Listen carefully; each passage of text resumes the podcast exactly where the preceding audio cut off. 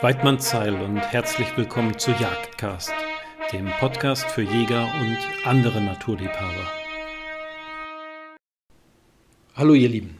Ja, die Sendung heute zeichnen wir in etwas stressigen Zeiten auf. Ähm, ich bin gerade dabei, den ersten Rotwild-Managementplan für Schleswig-Holstein zu finalisieren. Ähm, das ist das erste Mal, dass wir eben einen Managementplan haben, der auch einen, einen äh, Rotwild-Wegeplan enthält. Wir haben nämlich mit ganz vielen Fachleuten aus dem Land zusammen die ähm, wesentlichen Wanderkorridore, in Anführungsstrichen Fernwechsel, identifiziert ähm, und dokumentiert, damit diese eben geschützt werden können, aber auch damit wir eben Bereiche identifizieren, wo diese, diese Wanderkorridore bereits verbaut sind, sodass wir eben auch Vorschläge unterbreiten, diese wieder zu öffnen. Das ist ganz besonders wichtig, weil wir gerade eben einen immensen Bauboom haben, nicht zuletzt von, von Solarparks, Freiflächen, Photovoltaikanlagen, die eben in der Regel auch gezäunt sind. Und äh, da kann eine einzige Anlage eben so einen ganzen Wanderkorridor dauerhaft verschließen und das müssen wir unbedingt vermeiden. Die Bestände sind schon so sehr verinselt, dass wir auf keinen Fall eine weitere Verinselung zulassen können.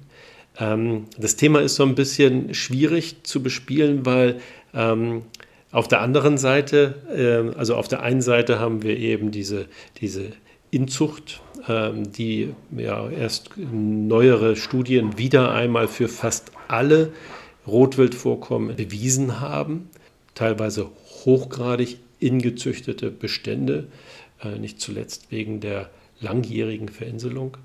Äh, auf der anderen Seite haben wir aber Bestände, die durch äh, ja nie dagewesene Wildbretgewichte und Geweihgewichte glänzen. Und äh, davon lassen sich eben viele durchaus blenden und sagen, ja, was habt ihr eigentlich, ist doch alles gut. Ja, aber ähm, wenn wir eben der Verinselung und der Inzucht nicht entgegenwirken, dann, dann wird von Jahr zu Jahr immer deutlicher, dass eben nicht alles gut ist. Und jetzt haben wir noch die Gelegenheit gegenzusteuern und deshalb müssen wir das eben auch unbedingt tun. Aber dazu mehr in Zukunft. Jetzt habe ich erstmal ein ganz anderes Thema und zwar rede ich heute äh, mit dem zweiten oder mit einem der beiden Sprecher der schleswig-holsteinischen Seehundjäger, mit Kalle, Karl-Heinz Kolle.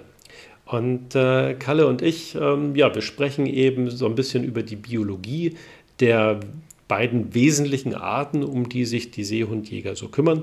Der Name ist da ein bisschen irreführend, also sie kümmern sich um die beiden Robbenarten, die wir in Schleswig-Holstein haben, den Seehund und die Kegelrobbe, aber eben auch um andere Meeressäuger. Aber das wird uns gleich Kalle ganz in Ruhe erklären. Ich äh, ja, fand das Gespräch super spannend, hoffe, dass es euch auch gefällt. Aber jetzt gibt es wie immer erstmal noch ein Wort zu meinem Sponsor Vortex Optics und dann geht es direkt ins Gespräch mit Kalle. Viel Spaß dabei. Jagdcast wird dir von Vortex Optics präsentiert. Ob für Ansitz, Drückjagd, Nachsuche oder gar Long Range Shooting, Vortex Optics hat für jeden Anwendungsfall die richtige Ausrüstung parat. Mehr Informationen zu den Produkten von Vortex Optics findest du unter www.vortexoptik.de. Ja, hier muss ich doch noch mal ganz kurz ein paar ergänzende Worte loswerden. Eben gerade im Prolog habe ich das Thema der Inzucht sehr auf Schleswig-Holstein fokussiert und das liegt natürlich daran, dass ich gerade an dem Rotwildmanagementplan für Schleswig-Holstein arbeite. Das Problem der Inzucht ist aber ähm, de facto ein, ein bundesweites und mit Sicherheit auch ein, ein mitteleuropäisches. Ähm, das haben gerade erst wieder Forscher der Uni in Göttingen nachgewiesen, die über 30 deutsche Rotwildvorkommen untersucht haben und festgestellt haben, dass bis auf eines im Nordosten des Landes eben alle unter der Verarmung des Genoms, unter Inzuchtdepressionen leiden. Also das wollte ich nur noch mal klarstellen. Also ja, vielleicht sind wir als Landesjagdverband Schleswig-Holstein da tatsächlich ein klein wenig Vorreiter. Würde mich auf jeden Fall freuen, wenn, wenn andere eben ähnliche Initiativen starten. So, jetzt aber genug der Vorrede, also jetzt wirklich genug der Vorrede. Viel Spaß im Interview mit Kalle. Kalle, herzlich willkommen bei Jagdcast. Ja, hallo, wie geht's? Du, Kalle, ähm, du bist einer der beiden Sprecher der Seehundjäger in Schleswig-Holstein. Erzähl uns doch mal bitte, was genau so ein Seehundjäger eigentlich macht. Ja, also wir Seehundjäger sind die Leute, die sich am Strand um ähm, äh, Robben, um alle Robbenarten, alle Marinesäuger kümmern. Und das sind praktisch hier der Nordsee hauptsächlich Seehunde, Kegelrobben und eben auch Schweinswale, die hier auch manchmal vorkommen. Wir haben aber auch schon ganz andere Tiere gehabt. Vom Walross bis hin zum Pottwal ist hier schon alles angekommen. Mhm, das ist ja spannend. Äh, ziemlich breites Spektrum. Ne? Wie viele von euch gibt es denn? Ja, das schwankt immer mal so. Also wir sind so um die 50 Seehundjäger, wobei wir hier an der Nordsee eine besondere ähm, Situation haben. Der äh, Nationalpark ist ein Eigenjachtbezirk der Landesregierung, in dem die Yacht ruht. Und wir Seehundjäger sind die Yachtaufseher im Nationalpark. An der Ostsee ist es anders. Da gehen die Reviere ja bis an die See ran. Und äh, wenn da ein Seehundjäger dann praktisch an, an die Küste muss, dann muss er sich mit den Revierpächtern oder Revierinhabern erstmal kurz schließen. Aber das ist meistens im Vorhinein schon geregelt. Mhm, ja. Aber du geht das Spektrum an Arten ja deutlich über das hinaus, was man normalerweise im, im Jagdkurs erlernt oder kennenlernt. Ähm, wie wird man denn überhaupt zum Seehundjäger? Naja, man wird gefragt. Ne? Also Seehundjäger ähm, ist hier an der Küste ja ein ganz alter Beruf und heutzutage sind wir ja die ähm, Yachtaufseher hier im Nationalpark hauptsächlich. Äh, wir kümmern uns um die Marinesäuger und wir haben da auch eine ganz spezielle Ausbildung. Wir müssen eine normale Yachtausbildung, also den Yachtschein, das ist Grundvoraussetzung. Dann musst du einen äh, Yachtschutzkurs belegt haben, damit du die rechtlichen Sachen alle abschätzen kannst. Und ähm, dann werden wir jedes Jahr, also es gibt so Grundkurse praktisch, die, das macht es äh, hier na, ITAF, das ist Institut für terrestrische und aquatische Meeresbiologie hier in Büsum. Das ist eine Nebenstelle von aus Hannover, Uni Hannover. Und die äh, sind speziell auf Meeressäuger äh, spezialisiert. Und äh, die zeigen uns dann, wie man äh, auf diese Tiere oder mit den Tieren am besten agieren kann, wie auch in der Seehundstation, mit der arbeiten wir auch sehr eng zusammen. Die, da machen wir, wir waren gerade vor zwei, drei Wochen waren wir wieder in unserem Seehundjägerkurs in der Seehundstation. Da kann man das auch nochmal praktisch anwenden, wenn jetzt die neuen Kollegen kommen, dass die dann auch mal einen Seehund untersuchen. Und das sind ja teilweise auch nicht so ganz ungefährliche Tiere. Mhm. Ja, ja, kommen wir äh, im Nachhinein auch noch drauf zu sprechen. Ähm, aber gut, das ist ja eine äußerst solide Ausbildung und ihr bleibt kontinuierlich im Thema, verstehe ich. Ja, und wir sollten natürlich hier an der Küste wohnen, äh, äh, möglichst direkt am Strand, was die meisten auch tun, auf den Inseln, an der Küste. Und äh, die meisten haben auch einen Bootsführerschein. Wir müssen manchmal auch ins Watt rauslaufen und äh, auch mit Booten fahren. Und ähm, das ist natürlich ein sehr weites Spektrum. Wir machen also praktisch, wir kümmern uns, wenn Robbenmeldungen sind, fahren wir sofort hin. Äh, bei lebendigen Robben, wir machen auch das Todfundmonitoring. Das heißt also, wenn jetzt eine tote Robbe angespült wird, fahren wir hin, bergen die und bringen die in die richtige Institution, wenn die natürlich total vergammelt ist und äh, schon, äh, naja, kannst du dir ja vorstellen. Mhm. Dann haben wir hier in Büsum oder auch woanders Container stehen, wo sie dann reinkommen. Und äh, wenn sie gut sind, werden sie ins ITAF gebracht. Das hatte ich ja schon erklärt. Da werden, denn, äh, werden sie dann untersucht. Natürlich auch alle, die wir schießen, werden auch untersucht. Ja, und dann versucht man der Todesursache auf den Grund zu gehen? Ja, hm. genau. Kann man sagen, woran die, die Robben in der Regel so sterben? Gibt es da so Haupttodesursachen? Naja, ähm, jetzt nachher im, im, Winter fängt das natürlich an mit den Jungen. Also man, man sagt ja so, in einer Wildpopulation, das ist nicht nur für Robben, sondern für alle Wildtiere, also äh, sterben ungefähr 50 Prozent des Nachwuchses im ersten Jahr. Also das ist bei Vögeln so, das ist bei anderen Tieren auch so und äh, das ist so ein, so ein Pi mal Daumen, so eine, äh, ja, kann man sagen, dass das überall so gilt für die Wildpopulation, weil die haben ja keinen Onkodoktor, der sich um sie kümmert.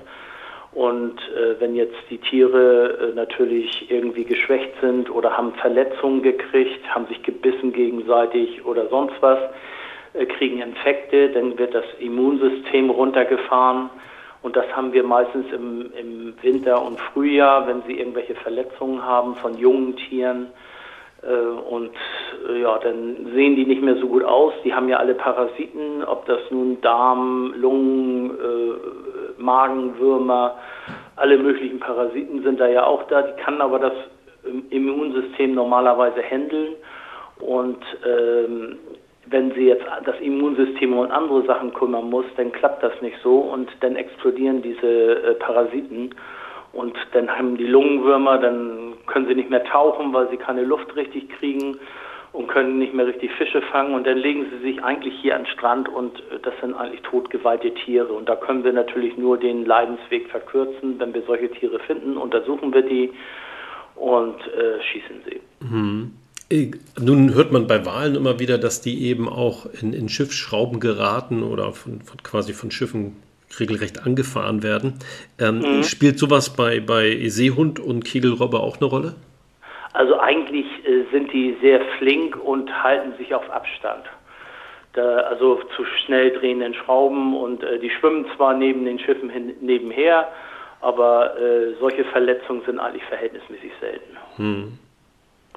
Da sind eher andere Verletzungen, wenn sie untereinander kämpfen, wenn die Kegelrobben äh, sich Seehunden nähern, Kegelrobbe ist ja unser größtes freilebender Raubtier in Deutschland. Das ist ja größer als ein Braunbär. Und äh, die haben dann, äh, nehmen auch mal so einen kleinen Seehund als Imbiss. Also die fressen sie auch. Ja. ja, gut, dass du das Thema ansprichst. Das ist so schön die Brücke zur Biologie.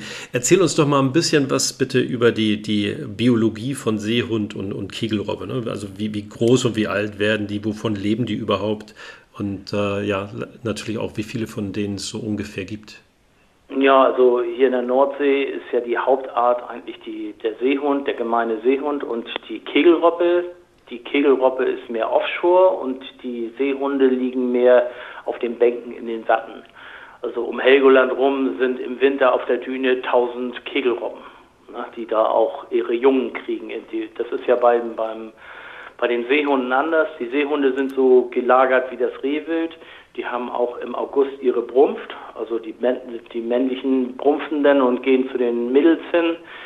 So ein Seehundsbulle kann so locker 110 Kilo wiegen, äh, ist dann so zwei Meter, zwei Meter zehn lang und eine, äh, die Mädchen sind ein bisschen kleiner, die wiegen so um 60, 70 Kilo und sind dann auch vom, vom Körper auch so knapp 1,80 oder sowas, äh, ein bisschen kleiner. Und äh, die, das Besondere ist, wie beim Rehwild auch, dass die Seehunde eine Eiruhe haben. Die werden im August beschlagen und gehen dann praktisch äh, dick durch den Winter, aber das, der Fötus fängt erst an, im Frühjahr zu wachsen. Und dann setzen sie, Ende Mai geht die Setzsaison los, also die Heulersaison, sagen wir hier an der Küste. Und das geht, die Hauptsetzzeit ist im Juni und die geht bis in den Juli rein. Und äh, ja, es werden, wir haben einen sehr hohen Bestand im Moment. Das liegt so in der Nordsee so bei 40.000 Seehunden und da werden sind dies Jahr ungefähr schätzungsweise, ich habe die neuen Zahlen noch nicht, aber so um die 6.000 Seehunde sind da geboren dieses hm. Jahr.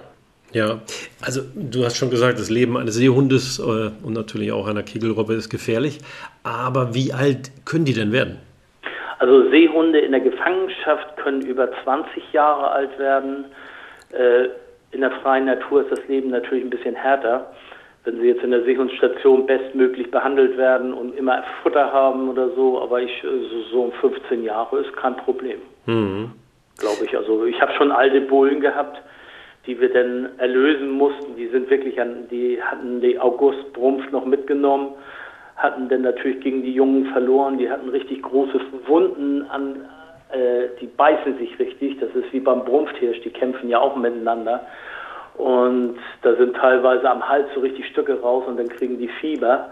Und äh, da hatte ich einen mal vor ein paar Jahren, der hatte praktisch keine Eckzähne mehr. Die waren glatt abgeschliffen. Also das war ein ganz altes Tier und wir haben den so auf 16, 17, 18 Jahre geschätzt. Wow. Stattliches Alter in der freien Natur, ne? Ja, der wog aber auch locker 100 Kilo noch, ne? Ja.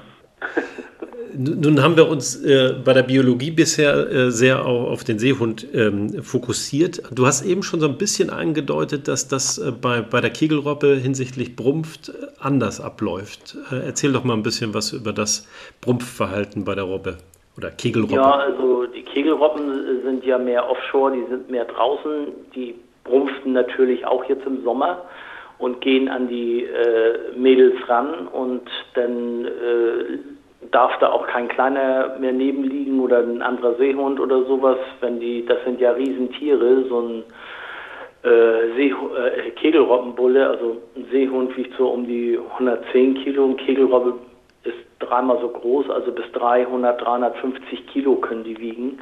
Und das sind Riesentiere. Und wenn die dann äh, miteinander kämpfen, das geht auch nicht so freundlich ab. Also das sind schon sehr gefährliche Tiere. Also ich möchte mit dem nicht so ins Ringen kommen. Ne? Das glaube ich. Und wann, wann setzen Sie denn Ihre Jungen? Wann ist also die Kegelrobben haben keine Eiruhe. Die Jungen, also ähm, das Besondere an, am Seehund ist, dass sie ja diese Eiruhe haben und die werden schon mit einem schwimmfähigen Fell geboren. Das heißt also, die haben kein äh, plüschiges Fell, so wie man das von den schönen Naturbildern äh, sieht, dass so ein kleiner Seehund mit so weißem Fell äh, ganz, äh, das so aussieht wie ein geplatztes Sofakissen, äh, irgendwo am Strand liegt, sondern das sind meistens Frühgeburten bei Seehunden. Aber beim, bei der Kegelrobbe ist das normal. Die machen den ersten Fellwechsel, die Seehunde im Mutterleib schon durch.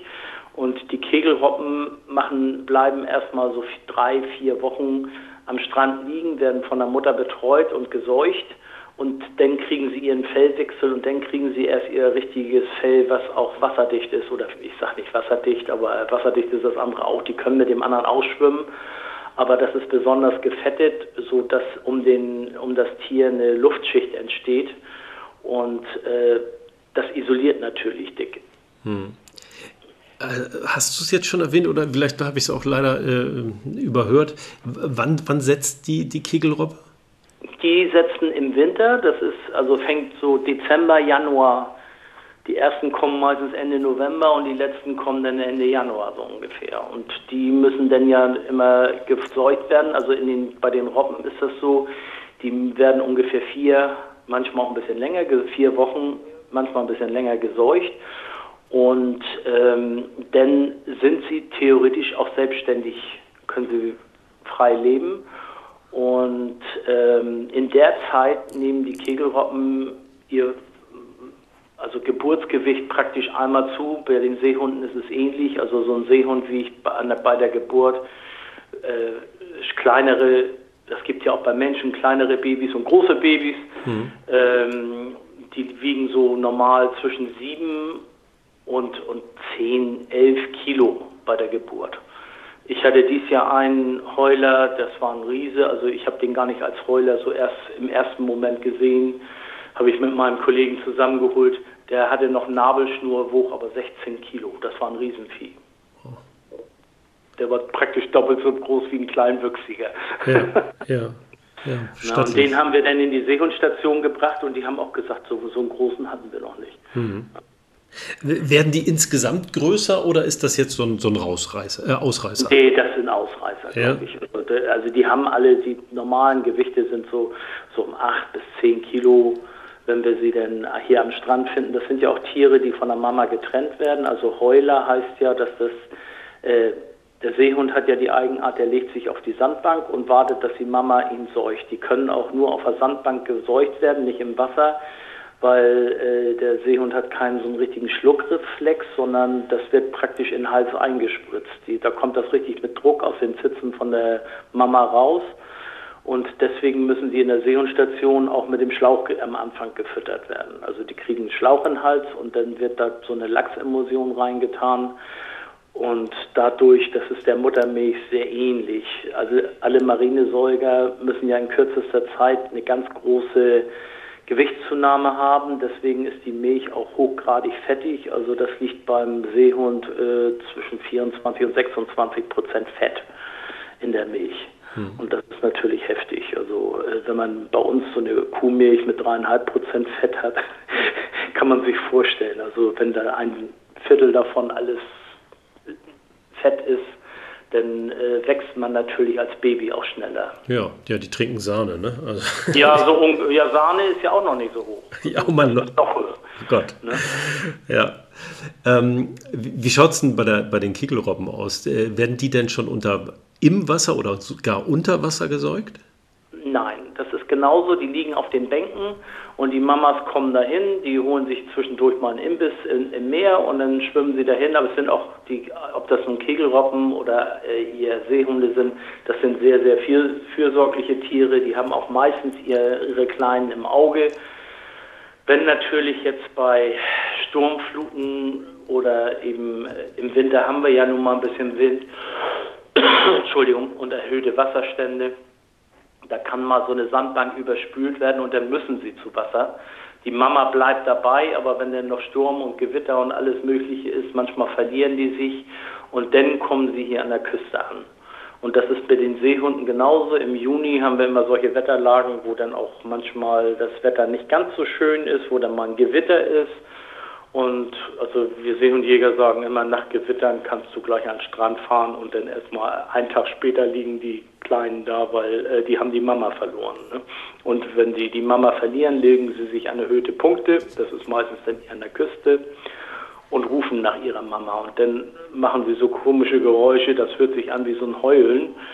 Und ähm, ja, deswegen heißt er auch Heuler. Ne? Ja. Ja, plausibel. Äh, du, du sagtest, glaube ich, wir haben so roundabout 40.000 Seehunde in, der, in, der, Nord, in, der, ja. in der Nordsee. Ähm, ja, ist das jetzt also schwer greifbar, diese, diese Größe? Ist das ein gesunder Bestand? Ist das hoch? Ist das wenig? Also wir haben jetzt im Moment ein sehr, also äh, wenn man die letzten Jahrzehnte zurückrechnet, die Seehundszählungen werden seit ungefähr 1900 gemacht. Da gab es ja auch schon Seehundjäger und damals hat man wegen der Konkurrenz zu den Fischern und so die Seehunde möglichst niedrig gehalten. Da hat man die so auf dreieinhalb bis 4.000 vor der schleswig-holsteinischen Küste gehalten mit jachtlichen Methoden. Und ähm, wenn wir jetzt sehen, dass wir hier bestimmt, weiß nicht, 25.000 oder 30.000 nur vor Schleswig-Holstein haben, ist das natürlich eine ganz andere Nummer. Wir haben sehr viel mehr Tiere hier. Ja. Ähm, wie verhält sich das denn? Man hört immer wieder von der Überfischung der Meere. Ähm, nun, gehen die mit Sicherheit nicht nur auf Edelfische, aber ähm, äh, leidet, also kommt man dann irgendwann auch in einen Bereich, wo, wo denen einfach das Fressen knapp wird? Ja, also im Moment ist es noch nicht so. Äh, oder können wir das wenigstens nicht feststellen. Äh, die Forscher sagen auch, dass so ein Bestand sich irgendwann so ein bisschen nivelliert. Wir haben jetzt, also wir sind jetzt auf einem Höchststand seit 1900 praktisch und der steigt nicht mehr so rapide an. Also da, da werden zwar viele Geburten, aber dann sterben auch wieder welche und das variiert jetzt so, dass sich das so auf einen Stand jetzt von den Seehunden her eingepegelt hat, meinen die Forscher. Also wir sind ja auch nur Jäger, also in Anführungsstrichen. Wir sind zwar die Fachleute, die mit den Tieren umgehen, weil wir auch die komplexe Ausbildung dafür haben, aber eben das ist, äh, wir helfen auch den Forschern, weil heute sind sowieso, ich glaube heute oder morgen sollen Fangaktionen sein, wo dann besenderte Tiere besendet werden. Und sollte ich eigentlich auch mit, aber ich hatte heute keine Zeit, weil wir hier so viel im Hotel zu tun haben. Ja, ja, ja, super. Hast du auch noch und, Zeit für das Interview? Sehr schön. Ja, genau, deswegen. Weiß ich sehr zu schätzen. Ähm, du, jetzt haben wir sehr viel über die, die, Nordsee gesprochen, aber kann ich die, die beiden Arten vielleicht auch ab und an mal im, im Binnenland an Flüssen oder, oder vielleicht auch in der Ostsee antreffen? Also äh, in der Ostsee sind mehr Kegelroppen wie Seehunde. Die Seehunde gibt es auch in der Ostsee aber eben nicht so viel. Die müssen, die sind ja immer um Skagerrak rum in die, no in die Ostsee geschwommen. Die Hauptroppenart in der Ostsee ist eigentlich die Kegelrobbe. Mhm. Und die äh, wird dort auch immer mehr, aber die in der Ostsee haben viel mehr Schweinswale noch, also die wir ja auch bewirtschaften oder viel mehr um die wir uns auch kümmern. Haben wir hier in, in der Nordsee auch. Wir haben einen großen Bestand, der liegt so, das Hauptausbreitungsgebiet ist nördlich von Sylt, aber die ziehen durch die ganze Nordsee. Hm. Also wir haben auch dann so Ehrläufer. Vor zwei Wochen hatte ich gerade mal so einen Delfin hier, den wir dann auch auf dem Watt geschleppt haben und mit der Tier mit der Hochschule untersucht haben und versucht wieder auszuwildern und bei der Auswilderung ist er nachher verendet. War nicht schön, aber was sollen wir machen? Mehr können wir nicht tun. Ne? Ja, klar. Aber das sind so Ehrläufer, das waren gemeine Delfin, die kommen eigentlich in der Nordsee nicht vor. Aber die schwimmen mal durch den Ärmelkanal rein und schwimmen dann oben wieder raus.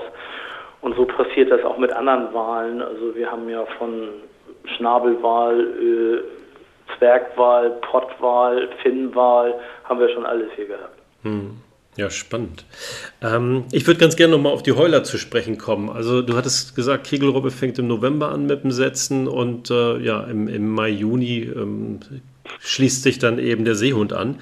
Äh, heißt das, dass man mehr oder weniger auch das ganze Jahr irgendwie mit, mit Heulern rechnen kann? Naja, jetzt, wir haben ja jetzt äh, September, da kommen keine Heuler mehr. Äh, das sind dann junge Seehunde, die wir jetzt haben und da müssen wir gucken, ob die gut konditioniert sind, ob die irgendwelche Krankheiten haben, wenn die jetzt hier liegen, weil es ist ungewöhnlich, wenn sie sich hier an die Küste legen, weil die sind meistens draußen, fangen ihren Fisch, sonnen sich. Jetzt ist auch im August war auch die Zeit, wo sie den Fellwechsel haben. Da brauchen sie viel Vitamin D, ist das glaube ich. Und da, der, das geht nur unter Sonneneinstrahlung und äh, die haben genauso einen Fellwechsel wie andere Tiere auch. Da kriegen sie ihr Winterfell. Wir haben das sogar schon, dass ein Seehund äh, Flöhe hatte. das ist ja krass. Seehundflöhe. Ja, kann man sich nicht vorstellen, aber die leben in den Feldern drin. Ne? Ja. Also ist ganz witzig. Aber äh, für den Seehund nicht, aber das juckt dem auch genauso. Ne? Der profitiert dann davon, dass ja eben so viel Luft in dem Fell eingeschlossen wird, ne? Genau, ja. Wenn die tauchen, sind die in diesem Luftpolster in diesem Fell drin und äh, die tauchen dann mit. Also das ist denen kein, gar kein Problem. Ne? Hm. Also es ist schon interessant, was die Tiere alles haben können. Äh, manchmal auch müssen sie sich tierisch quälen.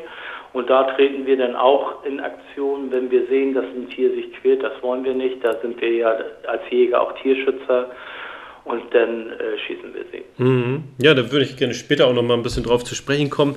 Ähm, jetzt würde ich ganz gerne mal wissen, es ist ja gar nicht so unwahrscheinlich, dass einem Strandspaziergänger dann irgendwann mal so, so ein Heuler vorkommt. Äh, was sollte ich denn tun, wenn ich einen Heuler sehe? Also wenn Sie einen Heuler sehen oder einen Seehund am Strand sehen, erstmal nicht, nicht nah rangehen oder äh, schön weit abbleiben, möglichst wo wir sehr viele Probleme auch im Nationalpark mit haben, sind Hunde, freilaufende Hunde. Im Nationalpark gilt ja ein Leinenzwang. Und äh, hier äh, viele Leute begreifen das nicht, weil das ja alles so weitläufig da ist. Und ähm, ja, wenn die dann ihre Hunde noch an diese Seehunde ranlassen, äh, das ist dann total kontraproduktiv. Die sollen denn wenn Sie unsere Nummer nicht da haben, äh, meistens, wir wollen jetzt auch, es geht jetzt demnächst so eine Seehunds-App, die wird jetzt gerade entwickelt, äh, damit Sie uns besser erreichen können. Aber also, Sie können an alle Institutionen, an die Kurverwaltung, an die Polizei, Feuerwehr und die sagen uns dann Bescheid. Und äh, wir gucken dann, was wir, ob wir dem Tier helfen können, ob wir das woanders hin verbringen müssen oder können weil äh, manchmal liegen die direkt hier vorne am Hauptstrand und das sind eigentlich fitte Tiere, aber wenn dann tausend Leute immer um die rum und jagen die durchs Watt oder durch, äh, die Steinkante hoch, ist das natürlich total doof. Und dann nehmen wir die Tiere auf, bringen sie an einen ruhigen Platz und da beobachten wir sie noch mal eine Zeit lang und äh, meistens schwimmen die auch gleich weg. Hm, sehr schön. Ähm, und und ähm, anhand welcher Kriterien be bewertet ihr? Also gut, die menschliche Störung ist, ist klar, äh, da Menschen sind, die meisten sind unbelehrbar, da muss man das Tier dann eben an eine ruhige Stelle bringen. Aber wenn jetzt äh, das kein Thema ist, anhand welcher Kriterien bewertet ihr, ob so ein Heuler mitgenommen werden muss oder ob der da guten Gewissens naja, auf seine Mutter warten kann? Wir haben so ein Prozedere, wenn wir jetzt einen Heuler in der Heulerzeit haben, aber auch die größeren schon. Wir, also ein Heuler, sobald wir den anfassen, ist das wie beim Rehwild, da geht die Mama nicht mehr ran. Ne? Und deswegen sollen die Leute auch abbleiben und die Tiere nicht anfassen, weil die so süß ist, nochmal ein Handyfoto mit denen machen oder ein das machen die auch Leute, also da kann man nur mit dem Kopf schütteln. Dies Jahr war das ja mit Tüti da, der äh, einmal durch die äh, Norddeutschland in der Tüte getragen wurde und dann in Friedrichskoch abgegeben wurde in so einer isolierten Tüte. Der ist fast gestorben auf dem Weg dahin. Der kam aus Niedersachsen und wurde dann hier nach Schleswig-Holstein verbracht im, Zug. Das war echt schlimm. Also äh, man kann Leute nicht verstehen, weil die aus vielleicht auch aus falsch gemeinter Tierliebe, aber das ist total kontraproduktiv für so ein Tier. Die sollen warten, bis wir kommen oder nur den Standort angeben und dann gehen wir hin und gucken. Manchmal brauchen die gar keine Hilfe, weil die Mama schwimmt im Priel und die stehen dazwischen und die Mama kann da nicht hin, weil die äh, ja Angst vor den Menschen hat, die da stehen. Und das ist total, äh, das, das müssen wir eben sichten. Wenn wir jetzt einen Heuler haben, der manchmal haben wir auch zwei oder drei Tiere da liegen und dann können wir davon ausgehen, dass die die Mama verloren haben, auf jeden Fall. Dann fangen wir sie meistens mit Netzen oder mit der Hand und untersuchen sie. Wir haben da so ein Prozedere, wir gucken den, äh, tasten sie ab, ob sie irgendwo Verletzungen haben, ob die Augen in Ordnung sind, ob die Zähne schon durch sind, ob wir gucken denen ins Maul, ob sie Fremdkörper geschluckt haben. Wir tasten den ganzen Körper ab, gucken, wie, also wir haben da schon so ein, ja, wie soll ich sagen, so ein Prozedere, was wir alles machen. Und dann entscheiden wir, wenn wir da natürlich einen ganz kranken Seehund haben, der aus allen Löchern schweißt, äh, dann können wir da auch nichts mehr machen. Das passiert auch, aber eben normalerweise in der Heulerzeit sind die verhältnismäßig fit und dann bringen wir sie zur Seehundstation. Mhm. Und wie lange bleiben die da so? Also ich weiß, es ist nicht dein Kerngeschäft, aber so, so, eine grobe Vorstellung wirst du ja haben, ne?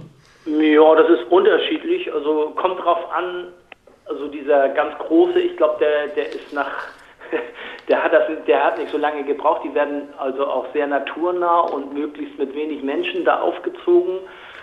Und äh, das liegt zwischen acht und acht Wochen kommen meistens, man, die besonders schnell zulegen. Die müssen ein gewisses Gewicht haben. Acht bis zwölf Wochen werden die schon wieder ausgewildert. Und einige, die dann irgendwelche Handicaps haben, die brauchen dann natürlich ein bisschen länger, ähm, die dann auch, äh, ja, da gibt es viele Sachen, die sie haben können. Man kann da ja auch von vornherein nicht so reingucken. Die werden ja auch nochmal vom Tierarzt dann in der Station untersucht. Wir sind ja nun keine Ärzte. Aber das Grobe können wir schon sehen, ob der nun überlebensfähig ist oder nicht. Und das entscheiden wir dann am Strand und wenn der dann ganz krank ist, schießen wir ihn. Hm, ja. ja. Die Gewöhnung ist ganz wichtig, ne? dass sie sich eben nicht an den Menschen gewöhnen.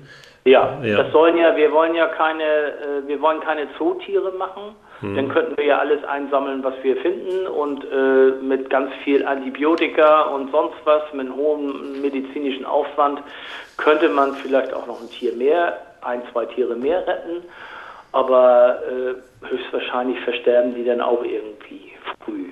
Und die können sich in der Natur natürlich nicht wieder durchsetzen und wenn man viel Antibiotika bei Wildtieren genommen hat, darf man sie nicht mehr auswildern.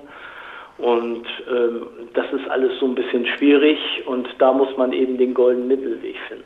Ja, ja. Und, und wir machen immer die Vorauswahl und äh, dann sind wir nachher aus der Verantwortung auch raus, wenn die in der Seehundstation sind. Ja, ja, verstehe. Und es gehört ja einfach dazu eine gewisse Sterblichkeit, wie du eingangs gesagt hast. Ist ja auch, ja. Ist, ist ja auch normal. Ne? Die ist ganz normal. Hier in Schleswig-Holstein und Deutschland vielmehr machen wir das so, dass die Seehundjäger diese Auswahl treffen und dann in die verschiedenen Stationen bringen. Wir haben ja hier in Friedrichskoch die Seehundstation in Schleswig-Holstein und in Niedersachsen ist es Norden Norddeich. In Niedersachsen sind das auch alles Jäger, die diesen Job machen. Die haben sich aber nennen sich nicht mehr Seehundjäger, weil das ja so brutal ist. Also viele Leute sind ja so weichgespült. Und hier in Schleswig-Holstein an der Küste haben wir gesagt, nein, wir wollen eben noch jedes Mal auf unserer Versammlung werden wir wieder gefragt, wir wollen aber weiterhin Seehundjäger heißen, weil wir machen auch diese jagdlichen Sachen.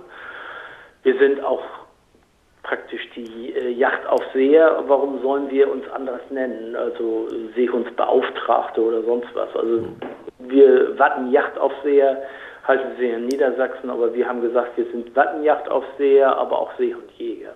Ja, finde ich auch. Man soll das Kind ruhig beim Namen nennen. Ne? Also ja. müssen wir uns ja nicht man verstecken. Kriegt, man kriegt natürlich manchmal, wenn du sagst, kommst am Strand an und da steht so eine Riesentraube mit Menschen und äh, ja, und dann, was, was machen Sie denn jetzt? Wer sind Sie überhaupt? Ja, ich bin hier der Seehundjäger.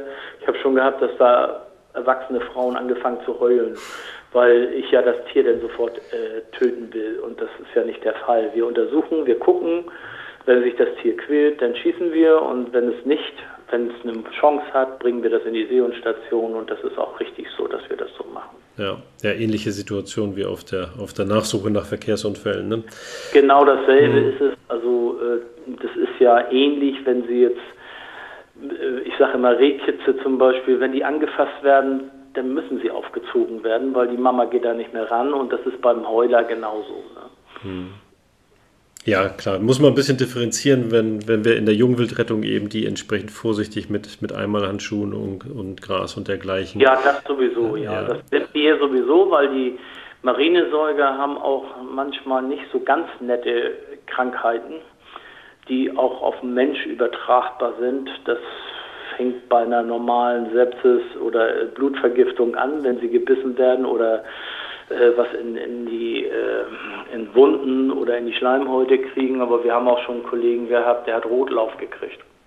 Oh, das klingt nicht Rotlauf, gut, sagt mir Gott sei Dank nichts. Die Rotlauf ist eine Schweinekrankheit, die auch tödlich endet. Und äh, mein Kollege, der musste, das war ein Kollege von der Ostsee, der hat einen toten Kegelroppen eingesammelt und wie genau weiß er auch nicht. Auf jeden Fall hat er so irgendwas davon abgekriegt und das Tier ist an Rotlauf eingegangen.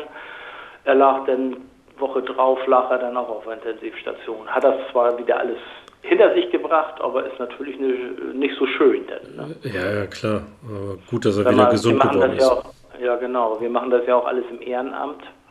Also äh, wir kriegen zwar eine Bergeprämie pro Tier, das ist auch, das, das kriegen wir. Wir machen aber auch alles mit unseren eigenen Mitteln. Also wir gehen mit unserer eigenen Waffe los, wir nehmen unser eigenes Autoboot, äh, ja, wir haben mal vom Landesjagdverband auch eine Jacke gesponsert gekriegt. ja. Ich kann das ja mal in Erinnerung rufen. Her. Also wir müssen jetzt neue haben. ich gebe das mal weiter. ja, also das ist schon, also wir, wir verdienen uns da keine goldene Nase dran und es, es kommt immer darauf an, wo man ist, in welchem Strandabschnitt man ist unsere Sylter Kollegen, die haben unheimlich viel zu tun. Die sind jeden Tag am Strand. Also Minimum haben die da zwei, drei Tiere, weil das so ein Hotspot ist, äh, die am Strand liegen, wo sie hin müssen. Und äh, das ist dann, das geht dann über die Inseln. Und hier ist es zeitabhängig. Also wir haben Hotspots, wenn wir den richtigen Wind haben hier in Dithmarschen. Und äh, auf den Inseln ist es natürlich anders. Ne? Und da kommen natürlich einige Einsätze zusammen. Ja. ja. Und wir sind hier für unseren Strandabschnitt, wir sind wir drei Seehundjäger.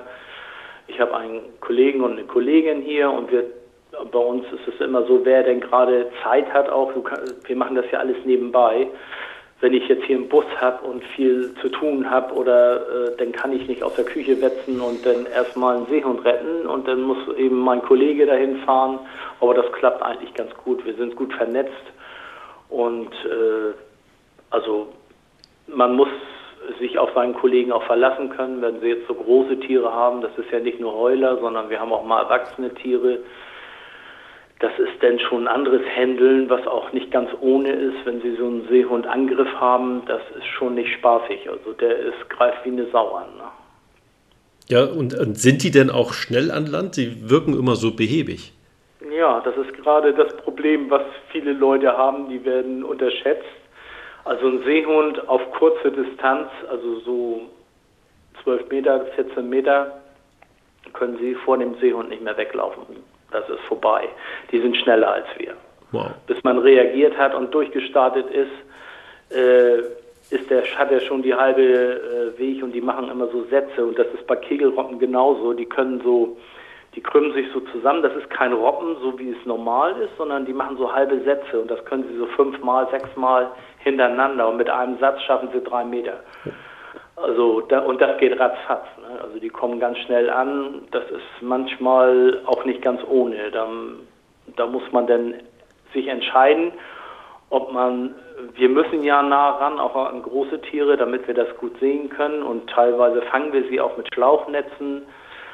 Aber das kannst du zum Beispiel nicht alleine machen, da brauchst du einen Kollegen mit. Und das, wenn du nah rangehst und der ist schwer krank, aber der mobilisiert nochmal seine letzten Kräfte, ich sag, das ist wie ein annehmender Keiler. Dann, ne? mhm.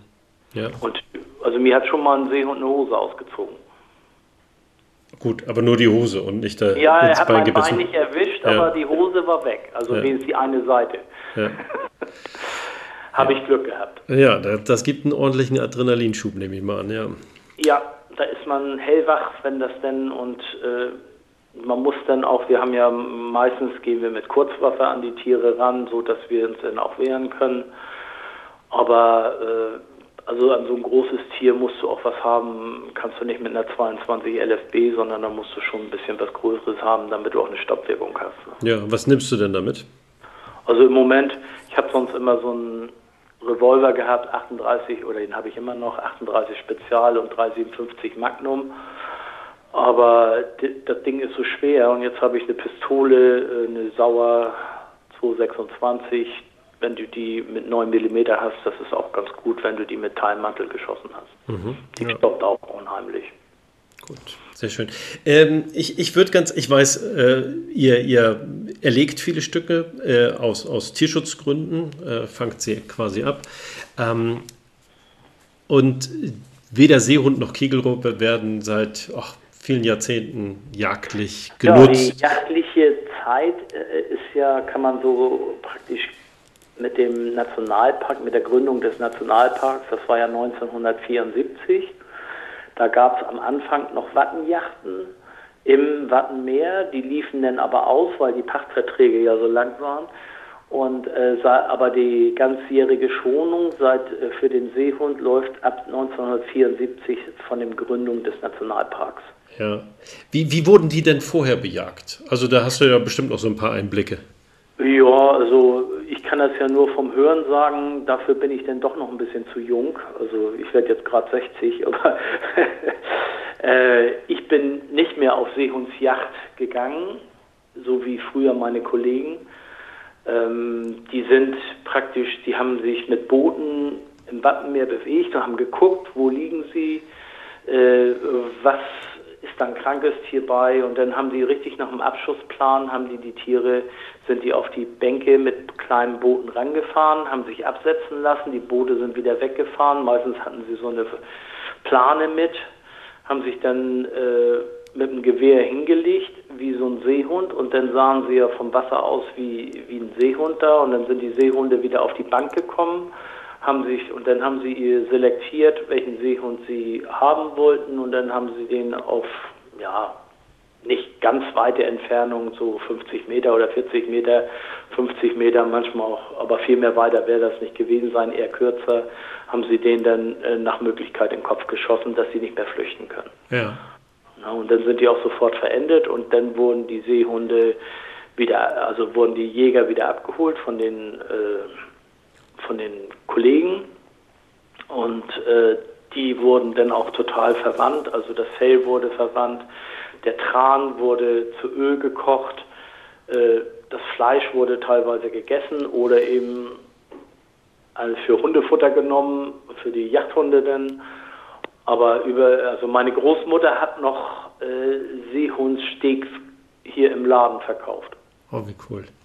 Mhm. Ähm, wie schaut es denn da bei der Kegelrobbe aus? Also ich meine, der Seehund unterliegt ja auch dem Jagdrecht. Ne? Es ist ja. Äh, jagdbares Wild nach äh, Bundesjagdgesetz, aber die Kegelrobbe taucht da ja gar nicht mehr auf. Äh, die, ist, die, ist, doch aber bestimmt auch mal jagdlich genutzt worden, oder? Sicherlich früher, bevor dieses deutsche Jagdrecht so entschieden worden ist, wie es jetzt ist.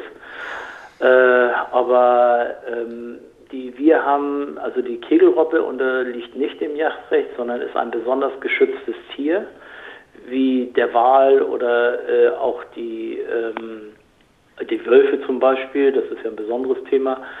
Äh, wir haben aber, weil wir ja auch sehr viel mit diesen Tieren konfrontiert sind, eine Sondergenehmigung, dass wir das auch entscheiden dürfen, wenn jetzt wir auf so ein Tier treffen. Das muss ja manchmal auch sehr schnell gehen und das ist auch nicht ganz witzig, denn dass wir dann entscheiden können oder äh, weil wir auch diese Ausbildung haben, dass äh, wir dann auch schießen dürfen bei den Kegelrobben. Mhm. Und bei anderen Robben müssen wir fragen. Wir haben ja auch mal so Ehrläufer. Wir haben von Klappmützen, äh, das ist so eine äh, Walart aus dem Nordmeer. Da hatten wir mal vor ein paar Jahren hier etliche, da kamen so sechs Stück hier an und das sind, das waren alles Babys, die wogen dann so 70 Kilo. Ne? Also das ist eine größere Robbenart. Guck mal, so ein Kegelrobbe kann 350 Kilo wiegen, die können bis 650 Kilo wiegen, aber die schwimmen auch mal in die Nordsee. Ne? Oder letztes Jahr, glaube ich, war hier auch ein Walross, das hier die Nordsee abgeklappert hat bis nach Holland runter. Die können bis zu 1,2 Tonnen wiegen. Und das ist natürlich eine ganz andere Nummer, wo man denn auch sehr vorsichtig sein muss. Meistens sind das auch verehrte oder kranke Tiere. Ja. Ja, äh, vorsichtig ist ein gutes Stichwort. Das ist nämlich auch meine, meine letzte Frage. Du hast es schon erwähnt, die Kegelroppe ist in der Tat ähm, das größte Raubtier Deutschlands. Ne? Noch ja. größer als die sporadisch einwandernden Braunbären in, in Süddeutschland. Mhm. Ähm, nichtsdestotrotz sieht man teilweise, zumindest so Helgoland auf der Düne, recht unbedarften Umgang von, von wahrscheinlich hauptsächlich Touristen mit, mit Kegelrobben. Wie sollte ich mich denn am Strand oder im, im Wasser verhalten, wenn, wenn eben dieses Riesenraubtier zugegen ist? Ja, also wir sind eigentlich als Mensch nicht das Beutespektrum von diesen Tieren. Also ob das nun Seehund oder Kegelrobbe sind. Ähm, wenn man den natürlich im Wasser zum Beispiel, wenn du in Helgoland auf der Düne baden willst und da taucht so ein Kegelrobbenkopf vor dir auf, dann sollte man erstmal ruhig bleiben und nicht panisch wegrennen oder wegschwimmen oder Alarm machen, sondern erstmal ruhig bleiben Normalerweise sind die nur neugierig, wollen mal gucken, stupsen einen vielleicht nochmal an, aber äh, die werden einen nicht fressen, also fressen wollen, weil wir sind eben nicht deren Spektrum. Aber äh, wenn du denen natürlich in der komischen Minute an Land äh, an so eine Gruppe von Kegelrobben oder auch an eine einzelne rangehst, vielleicht noch äh, an einer Mama, die ihr Kleines da irgendwo liegen hat, die greift an und die kommt auch. Ne? Und wenn so 300 Kilo auf dich zugerollt kommen und die haben Zähne, naja, also ein Seehund hat ungefähr Zähne wie ein Rottweiler und eine Kegelrobbe ist dreimal so groß, dann kann man sich das vorstellen. Dann kommt eher so ein Leopard an vom, vom Gebiss her. Ne? Und die möchte ich nicht in meinen kleinen Beinen haben. Ja, ich auch nicht. Also das ist schon spannend. Ich finde auch Leute, gerade wenn sie mit Robben, die sehen ja immer so niedlich aus. Ich sage immer, ja, solange sie das Maul nicht aufhaben. Äh, also die können tierisch, also das sind eben Raubtiere. Und äh, man sollte eben mindestens einen Abstand von 40, 50 Meter zu solchen Tieren auf jeden Fall halten dann hat man vielleicht noch eine Chance wegzukommen. Auf der Düne sagt man auch immer in Helgoland, mein Kollege sagt immer mindestens 40 Meter, lieber mehr. Also wir müssen daran, aber äh, wenn wir jetzt Tiere da haben, die wir aussortieren müssen oder mein Kollege auf Helgoland aussortieren muss, wenn er da irgendwas hat, einen Verletzten oder so, aber das ist dann auch immer eine kleine heikle Angelegenheit für den. Ja, aber die haben die Erfahrung, wir haben auch hier die Erfahrung, wie wir mit den Tieren umgehen müssen. Und also ich finde die Leute immer mutig. Also ich habe schon Leute gehabt, die wollten auf so eine kranke Kegelrobbe, die vor, äh, nee, Seehund, die vorne und hinten blutete oder schweißte, äh, ihr Kleinkind oben raufsetzen für ein Foto. Oh Gott. Ja, ja solche Leute gibt es. Ne? Und da fällt dir nichts mehr zu ein. Ne? Ja. Ja, dann kann man, äh, ja, äh, dann wird der Respekt vor dem Tier äh, rapide oder schlagartig reaktiviert, wenn man denn angenommen wird, ne? Ja, also dann ist das so, dann ist das ein böses Tier und vorher ist das ein armes, kleines, süßes Tier. Aber äh, wie gesagt, Gebiss wie ein Rottweiler ist auch nicht lustig, wenn das so vor einem steht und blank zieht. Also da muss man doch schon ganz schön vorsichtig sein. Und die können da auch sehr gut mit um. Die haben so ein Rückbeißergebiss die halten dann auch fest. Ne? Hm. Also das ist schon heftig. Und die haben, man kann sich nicht vorstellen, aber das sind richtige Kraftprotze. die bestehen ja nur aus Muskeln, die müssen ja auch kilometerweit schwimmen. So ein Seehund hat, also der ist so potent wie eine kalifornischen Seelöwen, die können so zwischen 150, 180 Meter tief tauchen, können 20 Minuten, 25, 30 Minuten unter Wasser bleiben. Und also die haben schon Potenzial. Ne? Ja, ja, ist echt beeindruckend. Mhm. Kalle, du, vielen Dank, äh, dass du uns äh, eure Welt, die Welt der Seehundjäger ein bisschen näher gebracht hast. Das fand ich super spannend. Ganz herzlichen Dank. Ja, gerne. Kein Problem.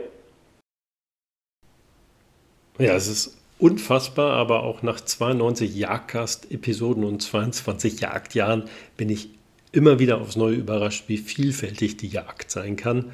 Und ja, hoffe, dass es euch ähnlich geht, äh, dass man immer wieder neue Aspekte der Jagd entdecken kann. Also ähm, ich fand das Gespräch mit Kalle echt spannend und hoffe, dass es euch auch gefallen hat.